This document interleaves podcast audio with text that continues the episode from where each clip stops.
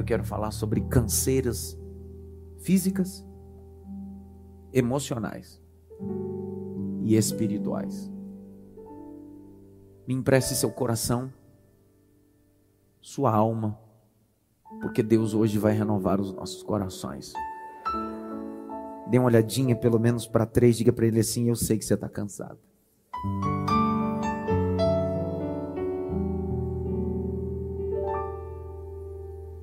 O texto base que eu vou utilizar é o mais célebre de todos, para mim, não para vocês.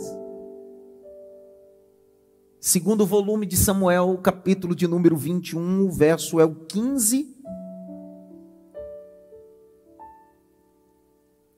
até o 17.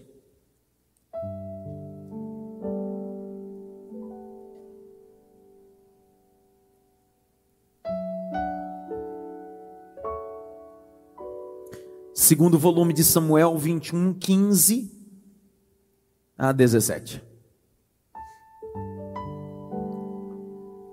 E de novo, quem trouxe caneta aqui? Nessa igreja a gente tem o hábito de trazer caneta, Bíblia, então queria muito que você tivesse esse hábito também. Com a caneta, circule a expressão que está no verso de número 15. De novo. Porque tem guerras e batalhas que tornam-se repetir de novo, novamente. Parece que nunca passa. De novo isso. De novo. Os filisteus fizeram guerra contra Israel. Davi foi com seus soldados, lutaram contra os filisteus. E Davi ficou muito secou-lhe cansado. Isbibenob descendia dos gigantes, esse era um gigante. O peso do bronze de sua lança era de quase quatro quilos. Estava cingido de uma armadura nova. Esse disse que mataria Davi.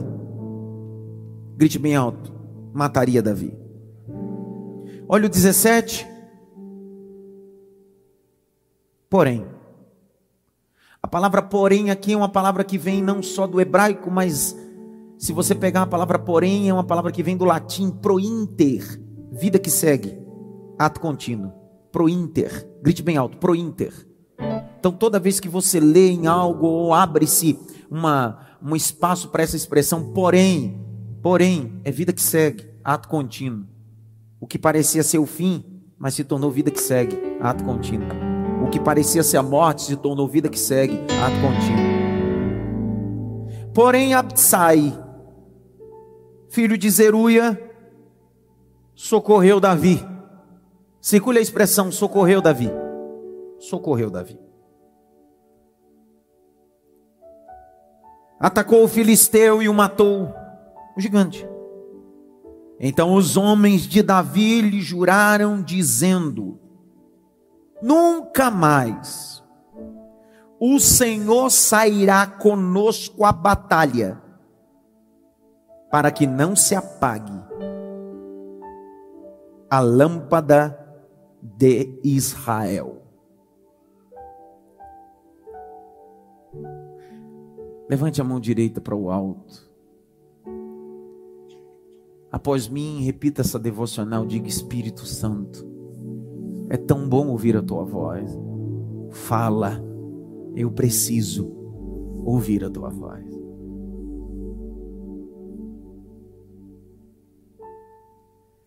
Todas as vezes que fiz exposição desse texto, principalmente em reuniões nessa nação para líderes, pastores, obreiros, eu sempre gosto de utilizar esse texto.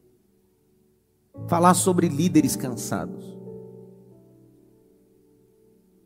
Fazendo uma ligação com o maior líder do reino unificado de Israel, Davi. O oitavo filho de Jessé sua história biográfica começa no capítulo 16 de 1 Samuel, quando é necessário alistar alguém que pudesse tocar bem, e ele está dentro desse alistamento sendo selecionado. A história desse Davi se maximiza no capítulo 17 do primeiro volume de Samuel, quando ele vai derrotar um gigante. Derrotar um gigante fez parte de um dos momentos mais sublimes do cunho biográfico desse homem chamado Davi. O homem segundo o coração de Deus. Dedilhava a harpa como ninguém. Não era só um derrubador de gigantes, de um homem de quase três metros de altura, o nome dele é Golias. Mas também alguém que derrubava ou destroçava ursos e leões para proteger o rebanho das ovelhas que pertencia ao seu pai. Foram essas experiências que lhe credenciaram a enfrentar esse Golias na feita, fazendo-se o povo de Israel, os soldados de Israel amedrontado com pressão psicológica, porque por 40 dias consecutivos esse Golias gritava dizendo: Tem alguém que possa descer a guerra comigo, sendo ele filisteu. Ninguém. Esse Davi enfrentou esse Golias não com a armadura de Saul, mas utilizando as armas antigas que ele sempre estava acostumado a fazer. E essa semana eu fiz uma postagem sobre isso.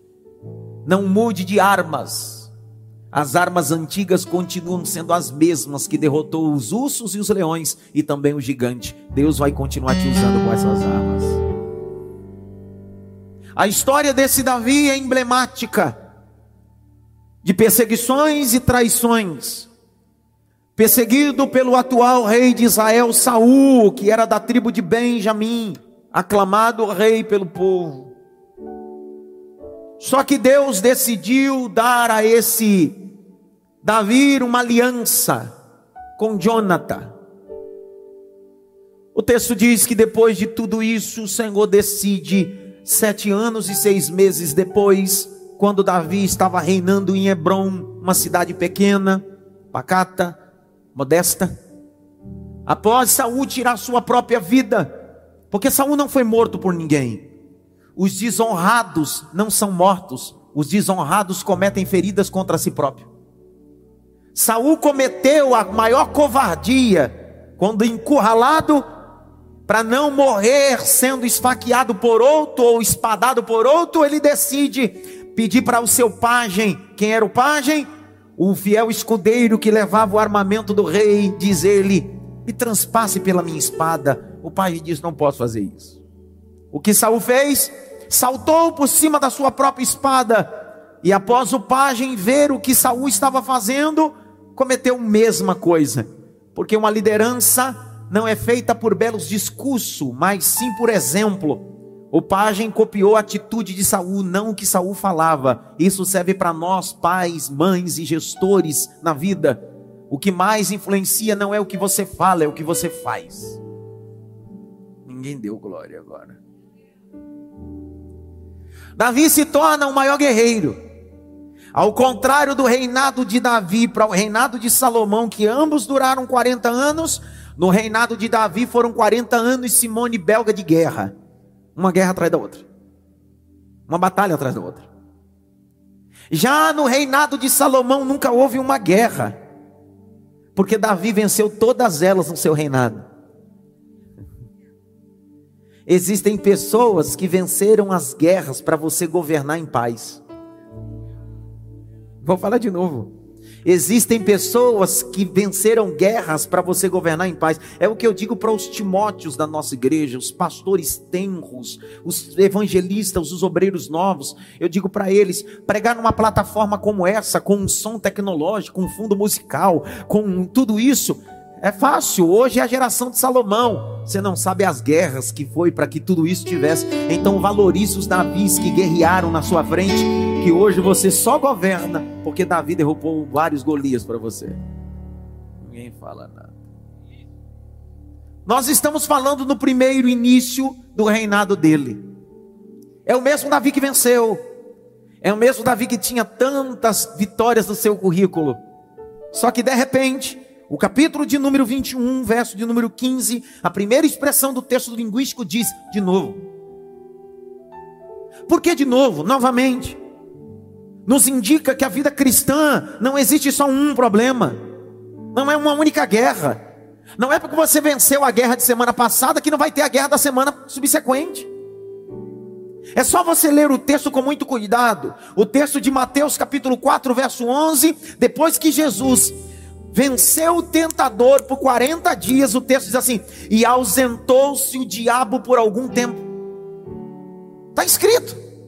Mateus 4,11: E o diabo se ausentou por algum tempo. O diabo não foi para nunca mais voltar. O diabo disse: venceu agora, mas daqui a pouco eu volto. De novo. A vida cristã não é um Hop Harry, a vida cristã não é a Disney.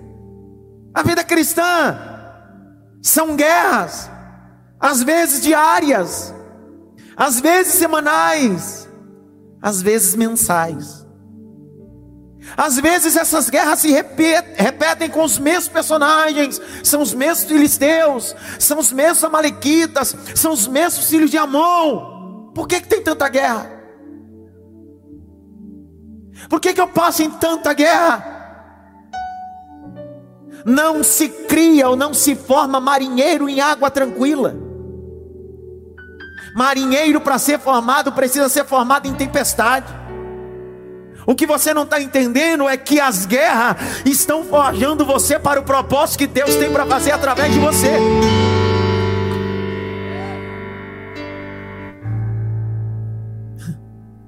As guerras nos dão resiliência, capacidade de suportar coisas. São as crises que nos dão poder de reinventar-se. Guerra. Eu estive na cidade do Porto, em Portugal, e uma das coisas que me deixou mais maravilhado é que na cidade do Porto a cidade nunca foi derrotada. Quando você vai na ponte principal na cidade do Porto, você recebe a informação de historiadores, pessoas que ali residem, e a primeira informação é: sabe esse rio, sabe esse ponto? Porto nunca foi invadida, Porto nunca perdeu uma guerra. Por quê? Porque todos os nascidos na cidade do Porto sabiam toda a estratégia geográfica. O que para o inimigo parecia que eles estavam encurralados, era estratégia de avançar. Como é que eles descobriram isso? Porque guerreavam. É na guerra que a gente descobre os armamentos que a gente tem. Vou de novo, são nas guerras que nós descobrimos o que temos na mão. Enquanto Moisés acordava e levava as ovelhas para comer, ele nunca percebeu o que tinha na mão. Um dia, Deus se manifestou e disse: Moisés, sim, chega de apacentar a ovelha, vamos para uma guerra.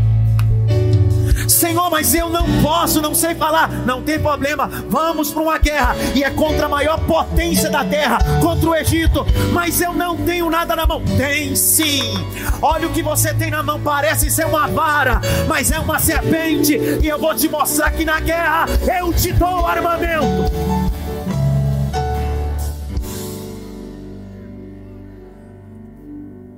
Quando eu estava com 160 quilos, E hoje eu estou com 90. Ninguém deu glória, tudo invejoso. A inveja é uma desgraça, irmão.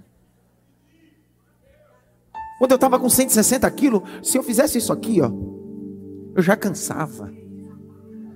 Era uma luta, varão. Qualquer corridinha dessa já cansa 160 quilos. É levar muita gente numa pessoa só. Só que era um negócio é o seguinte: se tu colocasse um pitbull atrás de mim, Querido, nem o Zayn Bolt me pegava. Pastor, onde o senhor quer chegar? Simples. No ambiente da aflição, você descobre que tem força que você nem sabia que tinha. Você perdeu um ente querido, disseram que você ia se matar, você vivo. Você perdeu o teu marido, disseram vai passar fome, olha, você se reinventou. Disseram que essa porta de emprego ia se fechar e você ia ficar depressivo. Olha você aí, cara. Dentro dos ambientes da guerra você se inventou. Vou, vou de novo, vou de novo. No ambiente da guerra você se inventou. Senti Deus aqui, cara. Mas como hoje eu tô com vontade de pregar, cara. Levante as suas mãos para o alto. Você vê assistir, assiste. Vê mascar chiclete, engole esse chiclete. Mas você vê dar glória, cara. Abre essa boca, rapaz. Dá glória para Jesus. Na guerra, Deus vai te mostrar os armamentos.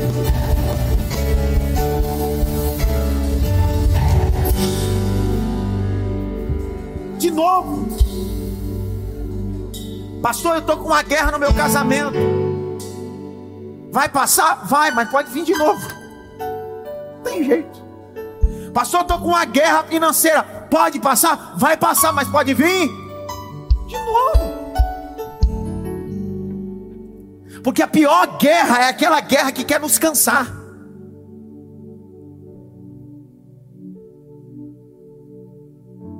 Os vietnamitas contra os norte-americanos descobriram que não tinham armamento suficiente, poder bélico, tecnológico como os norte-americanos. Eles não desistiram, não. Usavam o que tinham. Faziam buracos. Pegavam árvores, galhos, faziam literalmente armamentos para que pudessem defender. É dentro desse ambiente que a gente se reinventa. De novo. Ei, o diabo se atualiza para querer acabar com o teu casamento e você está muito velho e não anda se atualizando na guerra. O texto diz que de novo os filisteus vieram e Davi vai contra essa guerra. Isso fala de cansaço, grite bem alto, cansaço. Só para você entender, existem pelo menos três tipos de cansaço: o físico, o emocional e o espiritual. Pelo menos três. Eu queria destacar esses três hoje físico, emocional e espiritual. O que é um cansaço físico, emocional ou espiritual? De uma, uma linguagem bem pedagógica, andragógica, é o seguinte: quando uma casa utiliza mais do que ela pode suportar no campo de energia elétrica, se tem uma boa infra passada, que é a infraestrutura elétrica da casa, toda boa casa precisa ter um quadro de força com disjuntores. E quando você liga um eletrodoméstico, que esse eletrodoméstico, a sua amperagem é acima, ou até um chuveiro acima, a primeira coisa que essa infra faz para proteger toda a estrutura, o disjuntor,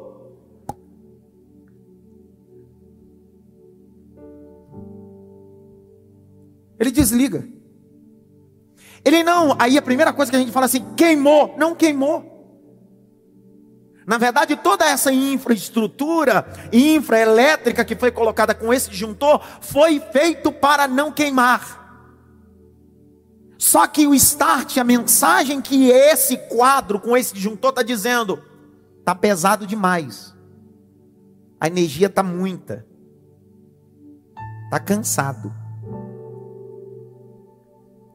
Tem gente que está me ouvindo aqui hoje, vai me ouvir depois, vai ouvir essa mensagem dez vezes. Que o disjuntor da família anda desligando, o disjuntor do casamento anda caindo, o disjuntor da educação dos filhos anda caindo, o disjuntor do trabalho anda caindo, o disjuntor ministerial anda caindo, e aí você diz: desligou? Desligou, mas não queimou. Nós precisamos só gerir isso. Se gerir tudo de forma homogênea, é, entendendo e organizando, tudo vai funcionar sem sobrecarregar, sem desligar e sem cansar. Eu tenho uma mensagem pastoral para alguns que estão me ouvindo. Que ao termo dessa mensagem, algumas casas estavam apagadas. E o problema de tudo isso é que enquanto você está com um eletrodoméstico na tomada e desliga tudo e você não tira por causa da sobrecarga, você vai lá no disjuntor e tenta ligar, ele liga puf, e apaga de novo. Porque o problema não é no disjuntor. O problema é que tem coisas a mais nessa tomada e você que precisa tirar isso. Existem coisas que estão te cansando e cansando você. O, ambiente que tinha luz elétrica, que tinha iluminação, agora não consegue mais ficar aceso. Mas hoje Deus está dizendo: Vou te mostrar aonde está a sobrecarga. Vou te mostrar onde está a sobrecarga. E quando eu te mostrar, você tira. E o que estava escuro vai clarear. Não haverá sobrecarga sobre você. O meu fardo é leve. O meu fardo é leve. O meu fardo é leve. O meu fardo é leve, disse Jesus.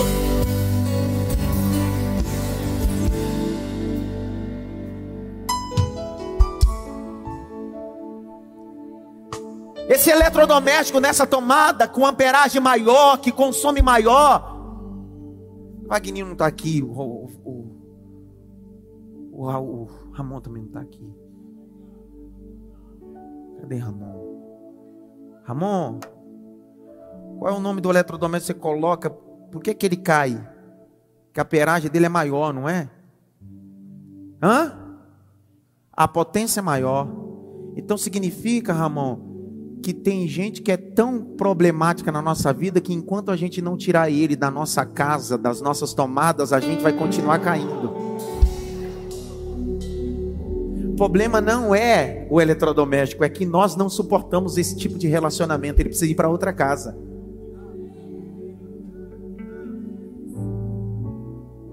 Ó, oh, existe uma amperagem para chuveiro. Vou te explicar uma coisa.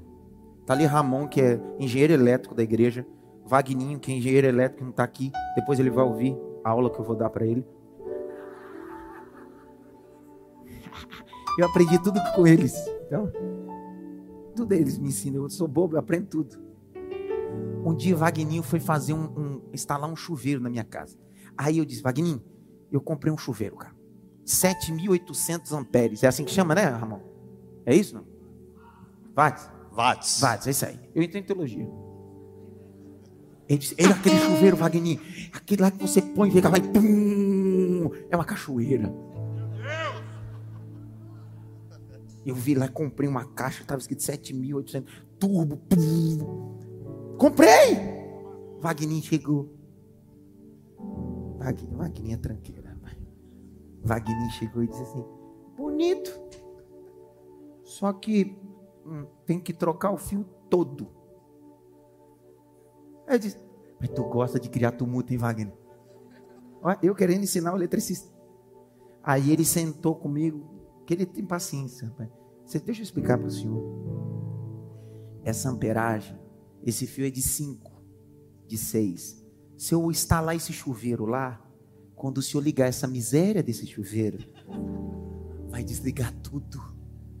Então eu tenho que passar um fio de 10 milímetros, todinho, até chegar aqui para o senhor ligar o chuveiro e ficar de boa. Aí quando eu estava fazendo a mensagem, hoje eu me lembrei dessa história. Tá cheio de gente querendo colocar coisas em ambiente que não suporta. Tá cheio de gente querendo colocar processos em ambiente que não suporta. Tá cheio de gente querendo colocar sonhos em casa que não suporta.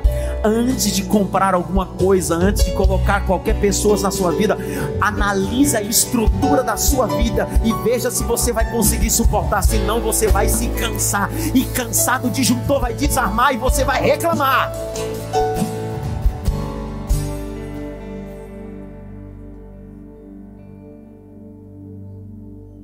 Deu errado.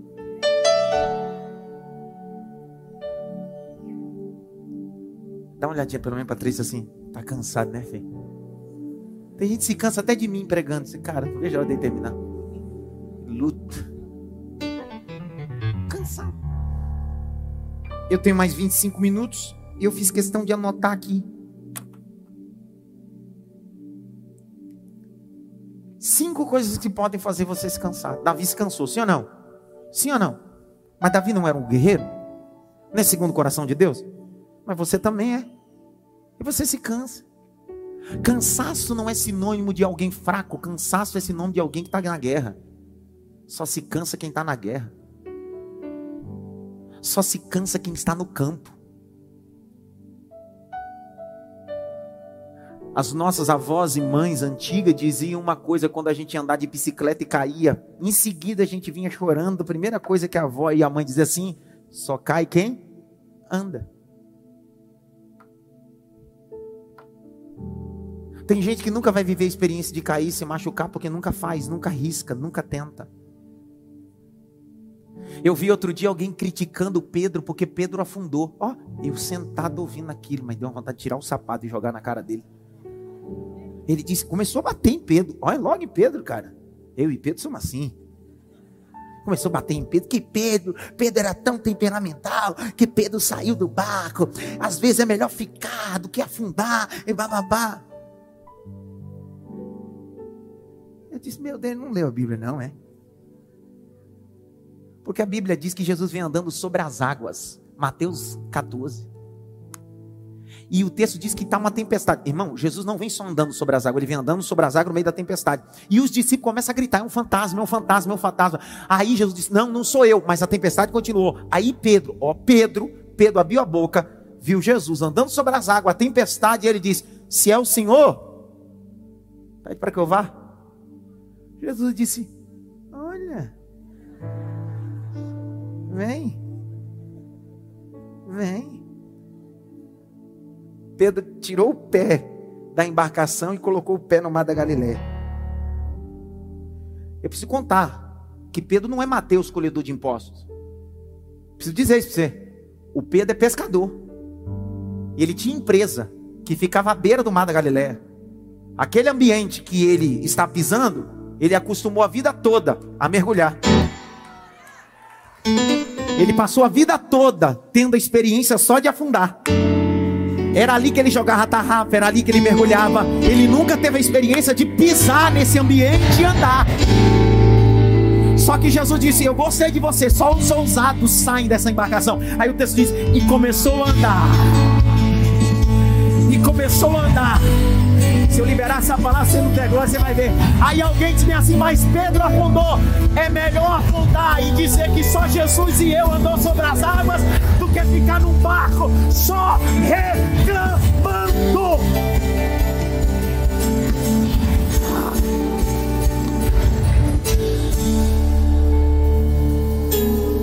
Só tem história para contar quem sai do barco, irmão.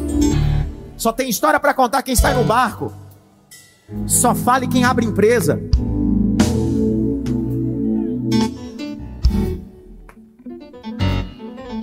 Eu termino. Chega. Continuo? Tem certeza? Dá uma olhadinha pelo menos, Patrícia. Você tá com cara de cansado.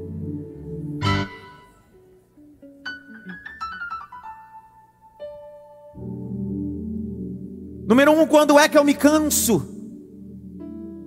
Usando o pano de fundo do texto que eu li com vocês, primeira coisa, por que, que eu me cansei?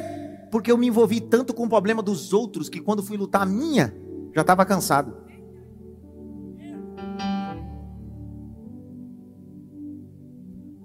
É aí. Por que, pastor? Se você olhar o capítulo 21, de 1 até o verso de número 14, você vai perceber que Davi estava resolvendo o problema de Saul, antigo rei. A Bíblia diz que o antigo rei Saul quebrou aliança, grite bem alto, aliança. Aliança do capítulo 9 de Josué, do verso 15 a 21. Quando em uma guerra, Josué fez um pacto com os gibionitas, dizendo que ninguém tocaria nos gibionitas. Lá vai Saul. Saul vai e toca nos gibionitas. Há uma praga que vem contra o reinado. Só que essa praga se estende no reinado de Davi capítulo de número 21, de 1 a 14, Davi está resolvendo o problema de Saul. Davi está enforcando sete pessoas. Davi está tirando o povo da forca. Davi está enterrando o povo. E aí, quando começa o verso de número 15, os filisteus vêm. Só que essa guerra é de Davi. A outra não é dele, não. O problema não é ajudar. O problema é se envolver e se comprometer com guerra que não é sua, é dos outros. É o tipo do crente que tem hoje, dizendo bem assim: ora por mim, você já orou? Se você não orou, não peça que eu vou orar, não sou pai de santo, não. Eu não vou fazer aquilo que é para você fazer, não. Toma vergonha na cara. Pastor, o senhor pode fazer uma campanha por mim? Faça a campanha você. Não é você que precisa de milagre?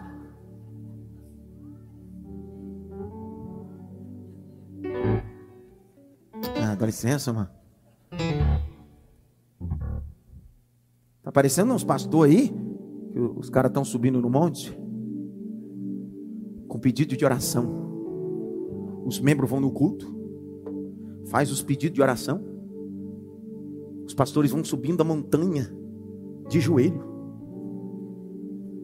Chega lá, pega os pedidos de oração, joga azeite e coloca fogo. E diz: Senhor, sobe como cheiro suave. E aí o desgraçado que fez o pedido de oração está em casa dormindo, enquanto o bobo do pastor está lá no monte fazendo oferenda.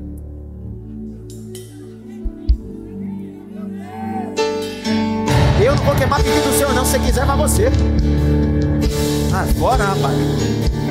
Entre você e Deus não existe pastor, não. É você e Deus. Jesus Cristo.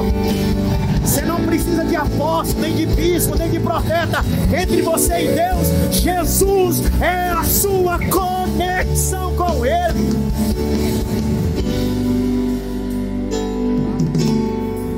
Mandigueiro de Jesus.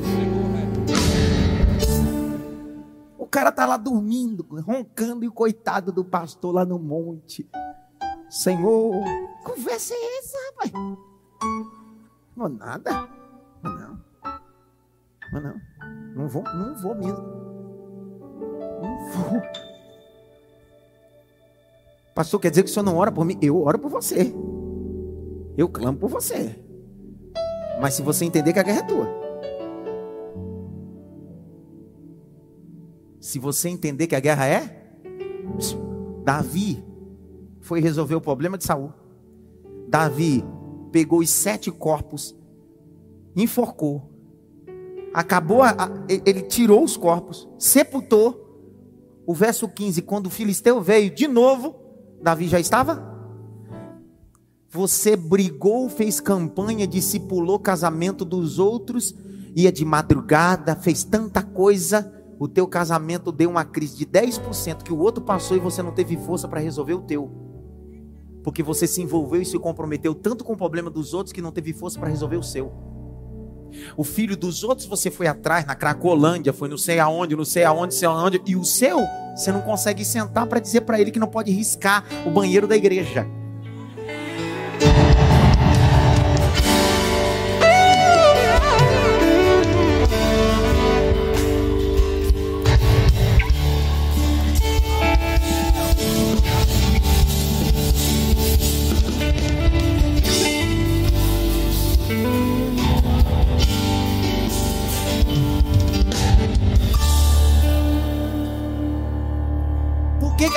Cansa porque, ó, Fernando e a Micaela, esses nove meses a igreja aí, o pastor, os pastores ele acompanhando o caso deles, são obreiros da nossa igreja, a gente acompanha a hora, ministra a palavra e tal. O bebê nasceu, o Benjamin, e tá na benção, amanhã vai fazer uma cirurgia e tal. Mas a guerra é deles.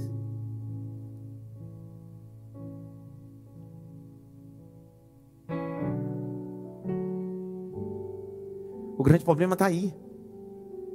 Sabe por que você anda tão cansado? Porque você vive o problema dos outros igual uma esponja. Absorve o problema dos outros e quando vai resolver o seu já não tem mais ânimo. Está cansado por causa disso. Quantos me entendem? Digam amém. Segunda coisa. Por que, que eu me canso? Porque a vida é uma caminhada. Porque eu me canso porque a vida é uma caminhada e por ser uma caminhada, às vezes a gente precisa fazer um pit stop.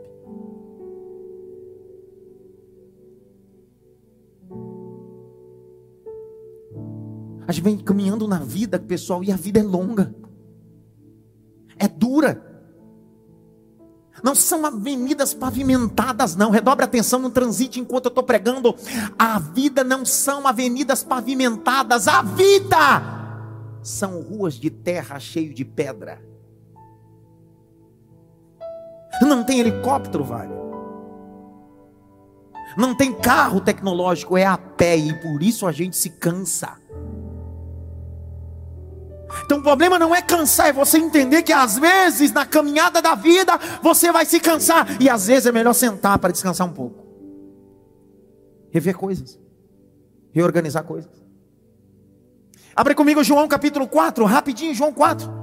Segunda coisa que posso me cansar ou que me faz cansar é a caminhada da vida. A vida é uma caminhada e por isso eu me canso. Cansaço não é sinônimo de fraqueza, é sinônimo de alguém que está fazendo. Então não olhe o cansaço, pastor Sérgio, como sinal, você é fraco. Não, não. Cansaço é sinal de alguém que está fazendo. Porque só alguém que se cansa é porque estava realizando alguma coisa. Olha o texto de João 4,6. E ficava um poço de Jacó, cansado da viagem, Jesus se assentou. Quem é que está cansado? Quem é que está cansado? E cansado do quê? Da viagem. A vida é uma viagem. Se Jesus, sendo Deus encarnado, se cansou da caminhada da vida, você não quer se cansar? Há uma doença catalogada pelos psicólogos e psiquiatras, que é a doença do aceleramento. Jaqueline, fala no microfone que eu sou bom de inglês. Síndrome do pensamento acelerado? É, mas tem uma palavra. Burnout. Burnout. Você vê como eu sou bom de inglês? Antes que eu erre a palavra, ela já fala. Essa doença psicologicamente é gente que não para. E você sabe que outro dia, há um tempo atrás, eu comecei a me analisar dizendo, cara, se eu não tomar cuidado, eu vou ser solapado por isso. E sabe o que eu faço agora às vezes? Eu, eu desligo. Pastor, você está podendo falar? Não. Por quê? Porque eu não quero. Por quê? Porque a minha vida é uma viagem. E eu estou cansado. Não sou uma máquina. Sou de carne e osso. A vida é uma viagem, então aprenda a sentar e descansar. Olha o texto, põe o texto, capítulo 4, verso 6. E Jesus, cansado da viagem, assentou junto ao poço. Presta atenção, porque às vezes eu me canso porque a minha vida é uma viagem e a sua viagem não vai terminar hoje nem amanhã. Ainda que você tenha pedido para Deus, Senhor, se o Senhor tirar minha vida, no lucro. O Senhor está dizendo: não vou tirar. Sua viagem está só começando. Eu não vou finalizar tua viagem. Levanta, porque eu vou ser contigo. Vou de novo para ver se você pega. A Bíblia diz que Elias entrou no deserto, estava cansado não só espiritual, mas emocional e fisicamente. O anjo tocou nele e disse a Elias: Come, meu filho, come um pãozinho, bebe uma aguinha. O texto diz que ele voltou. O anjo disse: Levanta logo, levanta logo, porque a tua caminhada é longa, a sua viagem é longa, Elias. Problema não é cansar. O problema é você entender que não é o fim. E Meu irmão do céu. Levante as duas mãos para o alto. Obrigado, Peterson. Mais alto que você pode. Feche os dois olhos. Pelo menos por 10 segundos. Só aqueles que entraram cansados na cidade mar só aqueles que estão sentados à beira do poço onde tem água. Porque o Senhor está dizendo na minha alma, Adson, diga aos meus servos que eu sou água ao sedento, sou poço cansado, sou Deus Todo-Poderoso. Receba o impacto dessa mensagem, receba o renovo dessa mensagem.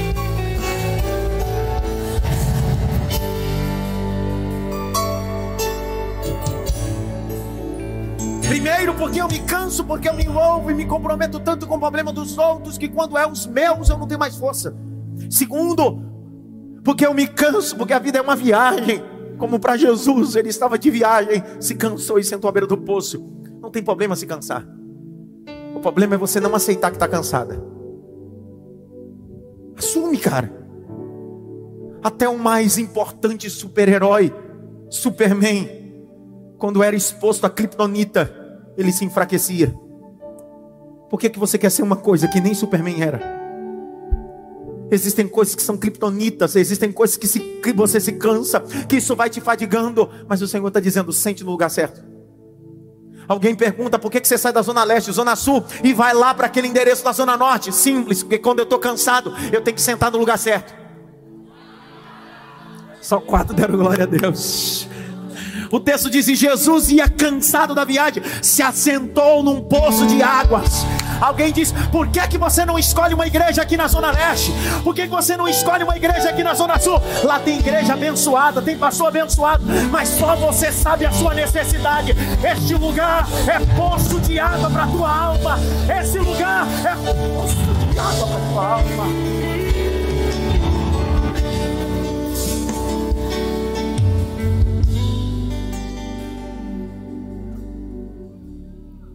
Ei, o povo de Israel caminhou no deserto até a terra que mana leite e mel por quantos anos?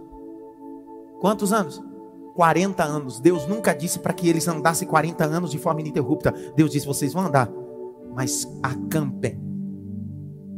Acampar significa descansar.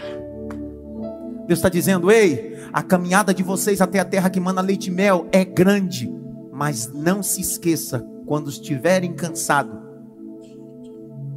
acampem no deserto. Mas como? Descanse em mim no deserto, porque eu sou a sua bússola. Meu Deus do céu. Abre comigo o Êxodo, já que Deus me deu esse texto aqui agora. Vai. Êxodo. Capítulo 16, verso 22 a 30. A vida é uma viagem, por isso você se cansa. É o segundo fator, por que nós nos cansamos? Capítulo 16, verso 22. Leia aí, Jaque. No sexto dia colheram alimento em dobro, quatro litros para cada um. E os principais da congregação vieram e contaram isso a Moisés. Ele respondeu: Isto é o que disse o Senhor: Amanhã é repouso, o santo sábado dedicado ao Senhor. O que vocês quiserem assar no forno, assem, e o que quiserem cozinhar em água, cozinhem. E tudo o que sobrar, separem, guardando para a manhã seguinte e guardaram-no até a manhã seguinte, como Moisés havia ordenado. E não cheirou mal, nem deu bichos. Então Moisés disse: Comam isto hoje, pois hoje é o sábado dedicado ao Senhor. Hoje vocês não encontrarão nada no campo. Seis dias vocês o, o recolherão, mas o sétimo dia é o sábado. Nele não haverá nada a recolher.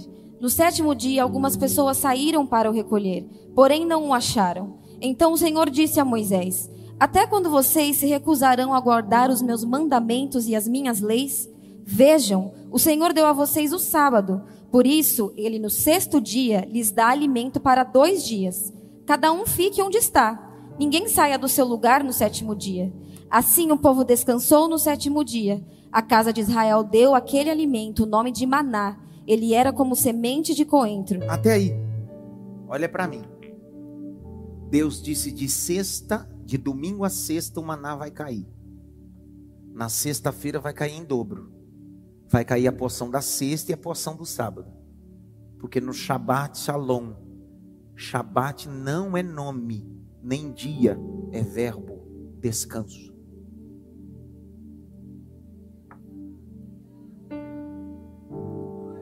O Senhor disse antes, ó, no sábado vocês não precisam sair para colher, porque na sexta eu mando da sexta e mando o dia do descanso para você um dia antes.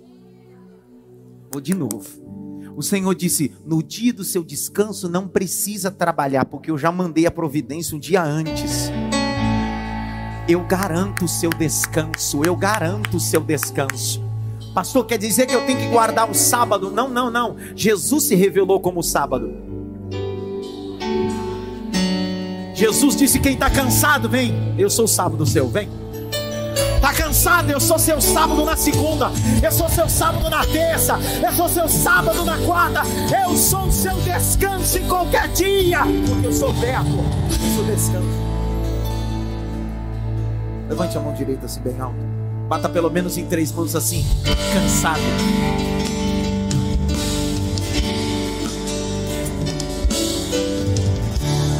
Primeira coisa que nos faz cansar é quando nós nos envolvemos e nos comprometendo tanto com os problemas dos outros que quando chega o nosso, nós já estamos cansados demais. Segundo, por que, que nós nos cansamos?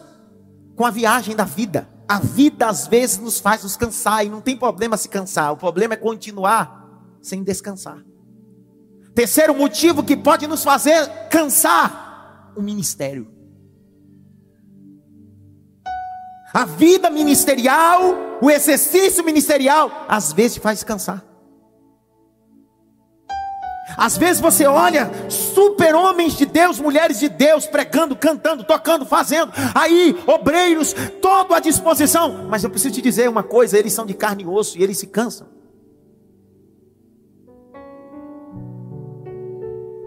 O ministério, às vezes, você chega ao ponto do esgotamento, canseira. Eu já me cansei, esse ano eu estou comemorando 20 anos de ministério. Você sabe quantas vezes já me cansei ministerialmente? Eu já tive vontade de derreter o bezerro, dar para o povo beber e depois meter a espada.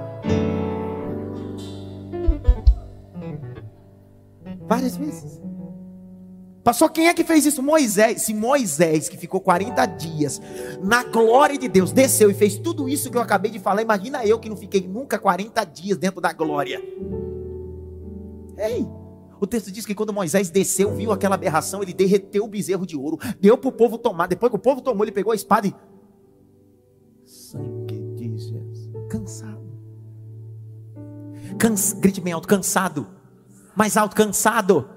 Ei, tem gente que se cansa em ouvir a palavra, mas da balada não se cansa. Tem gente que se cansa de ouvir a mensagem, mas assistir Big Brother não se cansa. Tem gente que está ouvindo a mensagem, já começou a dar comichões aqui, ó, começa a dar comichões. Sabe por quê? Porque ouvir a palavra para ele se cansa, porque a palavra é que renova, a palavra é que muda.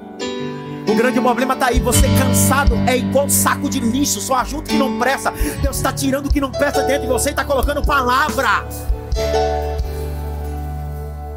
Big Brother não vai te renovar, não, cara. A fazenda não vai te renovar, nem tão pouco o Faustão vai te renovar. É a palavra que vai te renovar.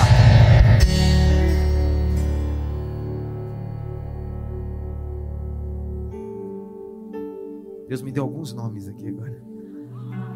É para falar, Senhor? O culto? Tá bom. Deixa o culto.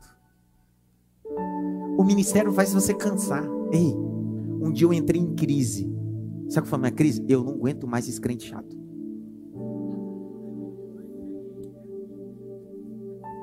Eu não aguento. Eu disse, não aguento, Senhor.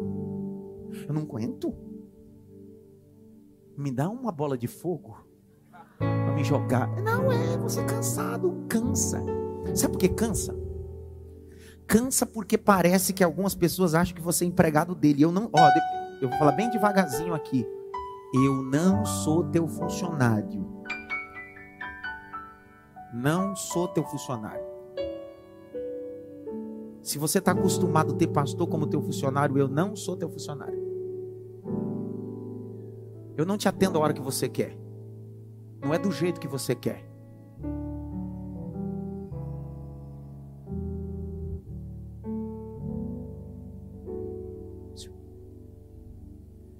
Eu já cheguei milhões de vezes tendo três filhos no hospital com a gravidade de emergência para atender meus filhos. Inúmeras que você imaginar. Todas elas eu tive que cumprir protocolo. Enquanto um entrava na emergência, o outro tinha que fazer a triagem, o outro tinha que assinar os documentos e etc. Você quer fazer da vida ministerial de um pastor uma bagunça, e você não vai fazer não. Não vai. A minha não. Eu, eu não, eu vou ficar são, a minha cabeça vai ficar sã. Eu conheço muito pastor que está doidinho, eu não vou ficar doido não. Você vai endoidar o outro, eu não. Vai maluquecer o outro, eu não. Não, mas pastor, mas, pastor não liga para mim. Qual foi o dia que você ligou para mim? Mas é o Senhor que tem obrigação. Não, não. Isso tudo texto. Hebreus capítulo 13 diz bem assim: lembrai-vos dos vossos pastores. Ih, agora ninguém deu versículo, não. Agora, ah, nunca leram esse versículo, né? Só leu que o pastor tem que dar a vida pela ovelha. Deixa eu falar uma coisa: o único que deu a vida pela ovelha foi Jesus, não é eu, não, querido.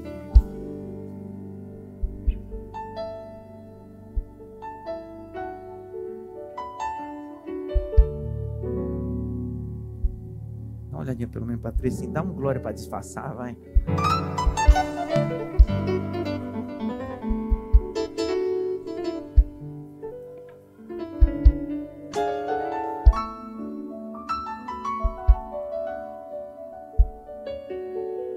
Irmão, eu, eu, irmão, eu faço plantão pastoral, a igreja aqui sabe. Eu atendo oito. Tem psicólogo aqui. Outro dia a psicóloga da igreja me mandou assim: o senhor fez quanto atendimento pastoral de uma hora cada? Eu disse oito. Eu disse, não pode. Ela disse, não pode. Não pode atender oito pessoas em uma hora. Não pode. Eu disse, é quanto então? Ela disse, no máximo é quatro, cinco. Tá vendo? Deu vontade de falar uma coisa que anda passa. Deixa eu explicar uma coisa para vocês.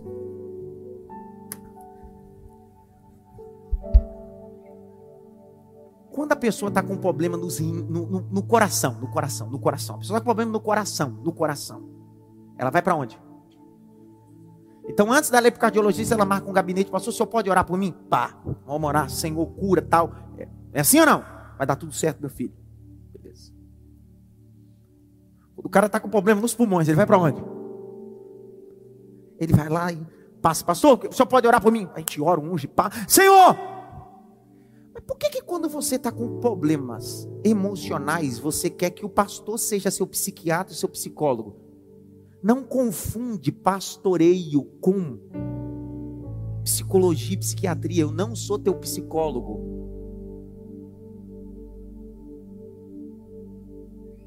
Os tabus estão aumentando e a gente não entendeu isso ainda. Que existem coisas que precisam ser de forma clínica de terapia você precisa ter um acompanhamento. E eu não posso ser o teu psicólogo.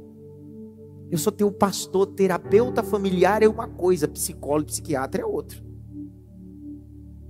Quantos estão me entendendo? Diga amém.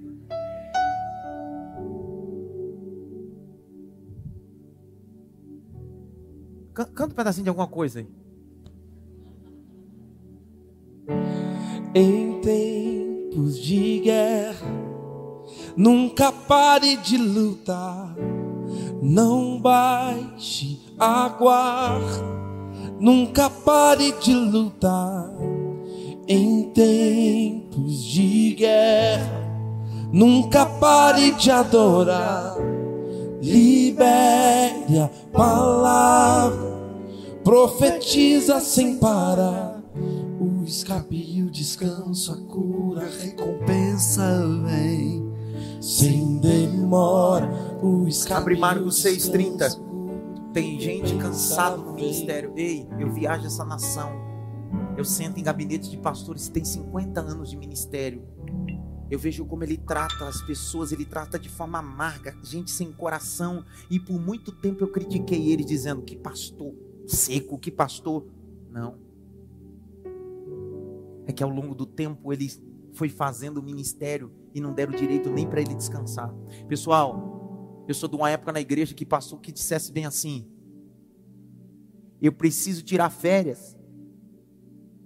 Alguém dizia bem assim: pastor, não tira férias. Eu me lembro da história da irmã que o pastor chegou no culto e disse: irmãos, a partir da semana que vem eu vou tirar férias 30 dias. A irmã ficou em pé e disse: Pastor, que é isso? O senhor vai tirar férias? Nem Deus tira férias. Aí ele disse: Não, mas eu pedi férias. Pastor, nem o diabo tira férias. Aí o pastor disse: Por isso que a vida dele é um inferno.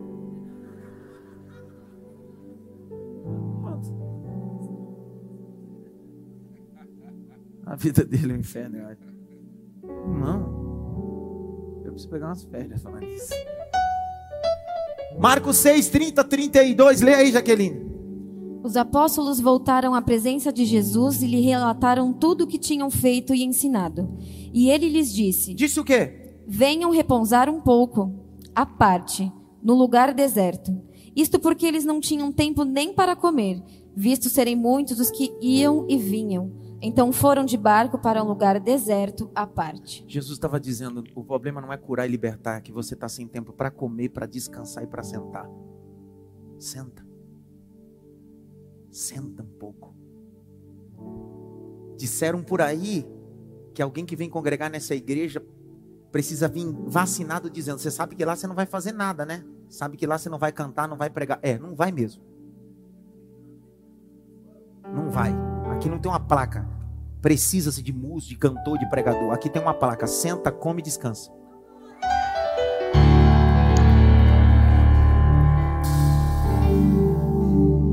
Você já fez muito, pregou muito, fez demais. Aí Deus está dizendo para você: vou te levar para um lugar que você vai sentar. Você vai comer um pouco. Por quê? Porque logo, logo tem uma multidão para você alimentar com cinco pães e dois peixinhos. Liberei a palavra. Logo, logo. Mas primeiro come e descansa. Quarta coisa, por que, que a gente se cansa? A gente se cansa quando a gente ora e não é respondido. Vai dizer para mim que você nunca orou, fez campanha, jejum, fez de tudo. Abriu o Salmo 91, orou, gritou, esperneou.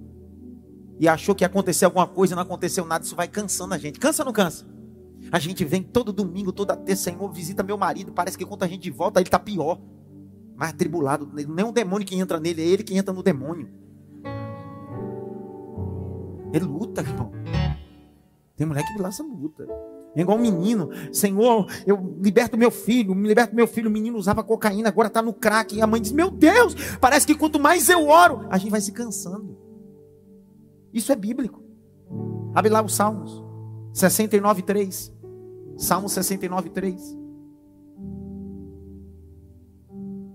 Estou cansado de clamar. Ó. Oh. A minha garganta secou, os meus olhos esmurecem de tanto esperar por meu Deus. Sabe de quem esse salmo? De Davi. Autor, Davi. Davi está dizendo: estou cansado de clamar, estou fazendo campanha, estou vindo, orando. Tudo que você imaginar, ele disse: estou cansado. Grite bem, estou cansado. Ei, quinta e última coisa para que eu possa terminar o sermão. Quinta coisa que nos faz cansar. Eu deixei esse quinto ponto por último. Às vezes a gente se cansa porque a gente se envolve, se compromete muito com o problema dos outros. Às vezes a gente se cansa porque a vida é uma viagem. Às vezes a gente se cansa do nosso ministério, da vocação que Deus nos deu. Às vezes a gente se cansa de tanto orar e pedir, e a coisa não acontece. Mas quinta é a última. A gente se cansa de fazer o bem para o próximo. Abre Gálatas capítulo 6, 9 e 10. Parece que quanto mais você faz, mais ruim você se torna. Parece que quanto mais você ajuda, mais ruim você se torna. Olha aí o capítulo 6 de Gálatas. Leia, Jaque. E não nos cansemos de fazer o bem, porque no tempo certo faremos a colheita, se não desanimarmos. Por isso, enquanto tivermos oportunidade, façamos o bem a todos, mas principalmente aos da família da fé. O que, que o texto está dizendo? Não se canse de fazer o quê? Mano, tu ajudou esse camarada. Um dia que tu disse não, já, você já não presta.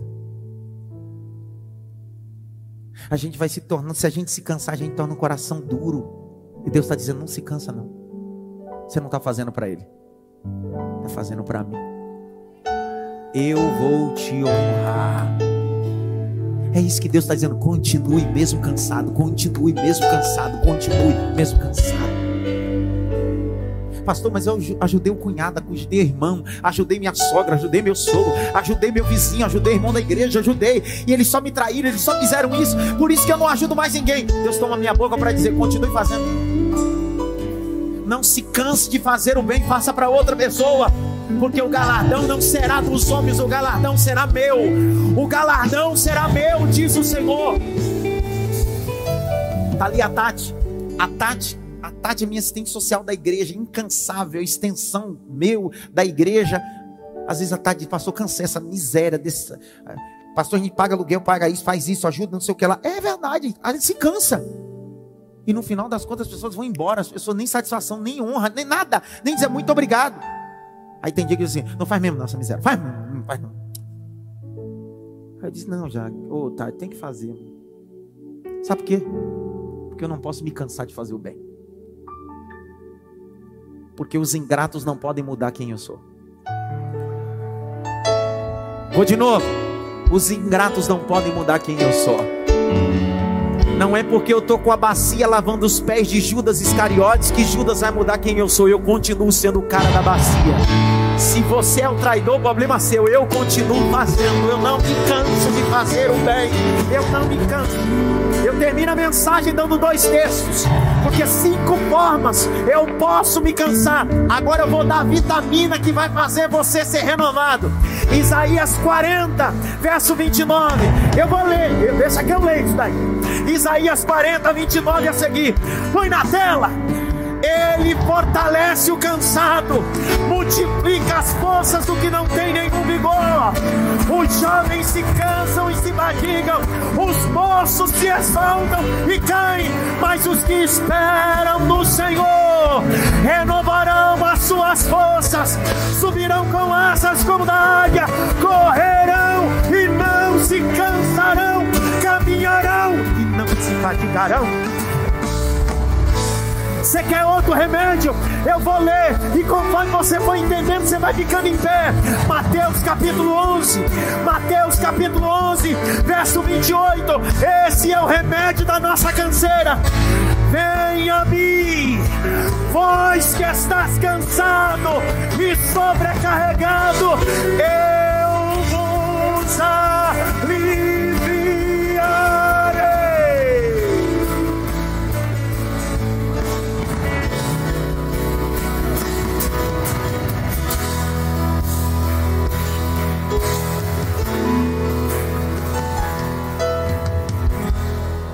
O que Jesus está dizendo? Não tem problema se cansar, você pode ter se cansado nesses cinco fatores que eu fiz exposição do texto para você.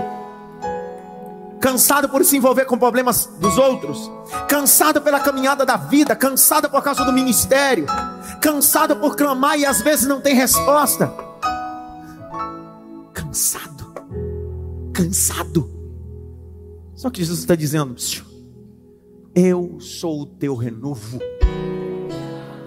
cá para nós, se eu pedisse para você sair do lugar e vir para frente, quem está cansado, ficaria alguém aí? Ficaria ninguém. Todo mundo aqui está cansado de alguma coisa. Cansado do pastor, cansado do presidente, cansado da rua, cansado do marido, cansado da esposa. Está cansado de alguém. Eu já sou o primeiro aqui, já que eu estou cansado. Toma, não tem tumulto aqui na frente. A gente vai ficar aqui mesmo. Cansado aí. Martin Luther King Jr., o advogado, Pastor Batista, o grande homem, ele disse que existem quatro maneiras de você chegar num lugar: voando, correndo, andando ou rastejando. Fala de Martin Luther King Jr. Alguns chegam voando, outros chegam correndo, outros chegam andando, mas outros em sua canseira rastejando. Mas chega. Tem dia aqui que você chega voando, sim ou não? Tem dia que você chega correndo, sim ou não? Tem dia que você chega andando, sim ou não? Mas tem dia que você vem pra cá e diz, cara, eu não queria ir, mano. Eu, mano, eu, eu não tô bem hoje, cara. Se sentar um tribulado do meu lado, já vai ser a, a desculpa que eu quero vai embora. Dependendo da forma que der Pai do Senhor para mim, eu já digo que fui maltratado e fui embora. É cansado. Só que Deus está dizendo assim: conheço tua estrutura. Por que conheço? Porque Jesus, como homem, também se cansou. Então eu sei quando você se cansa. Põe a mão no coração. Fecha os olhos, a gente ora. Vai orando. Vai orando. O que vem Vai orando. pra tentar ferir o valente de Deus em meio às suas guerras. Vai orando. E eu dou a benção, pastor Maica.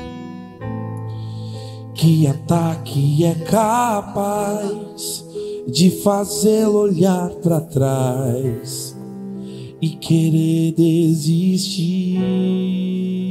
Que terrível arma é. Que terrível arma é usada para tentar paralisar sua fé.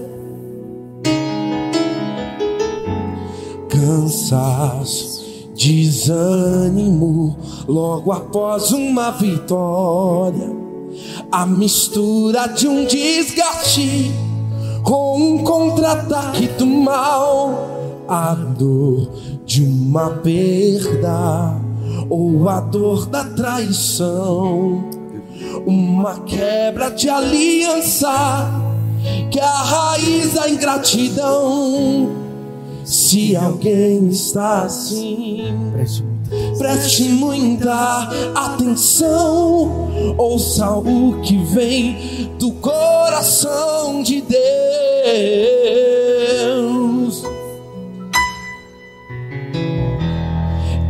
Em Cante.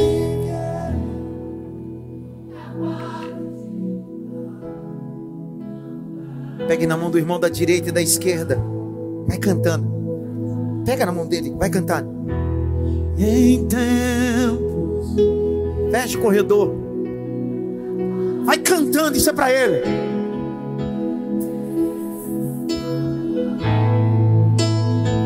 Cante o coro de novo. Guerras, nunca pare de lutar. A guarda, nunca pare de lutar. Em tempos de guerra, nunca pare de adorar. Libera Qual é a palavra? os caminhos seus, a cura, a recompensa,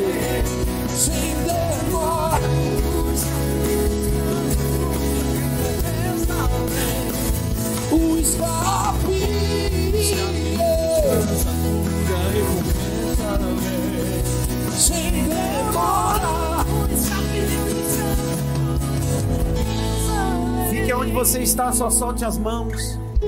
Só solte as mãos. A palavra que eu quero deixar de devocional para sua casa é o Salmo de número 6. O Salmo de número 6 foi o salmo que Davi compôs no dia da sua canseira. Eu quero que chegar em casa para finalizar esse dia depois de uma pizza e um jantar, você leia o Salmo de número 6 e vai entender tudo que eu preguei hoje naquele salmo, como é que Davi estava vivendo. O mesmo Davi que derrubou o urso, destronou o leão, arrebentou com Golias. O grande Davi, segundo o coração de Deus, se cansou. Assuma que está cansado. Mas hoje, a cidade Maf virou poço de águas para cansar. Que a bênção do nosso Senhor e Salvador Jesus Cristo, o grande amor de Deus Pai, a consolação e a união do Espírito Santo, seja com todos, não só agora, mas para todos sempre.